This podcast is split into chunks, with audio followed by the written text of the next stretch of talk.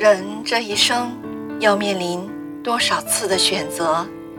小到今天我们吃点什么，大到在一些关键时刻的决策。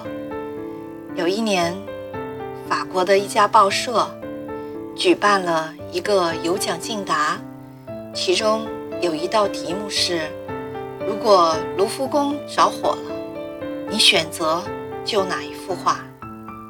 最终。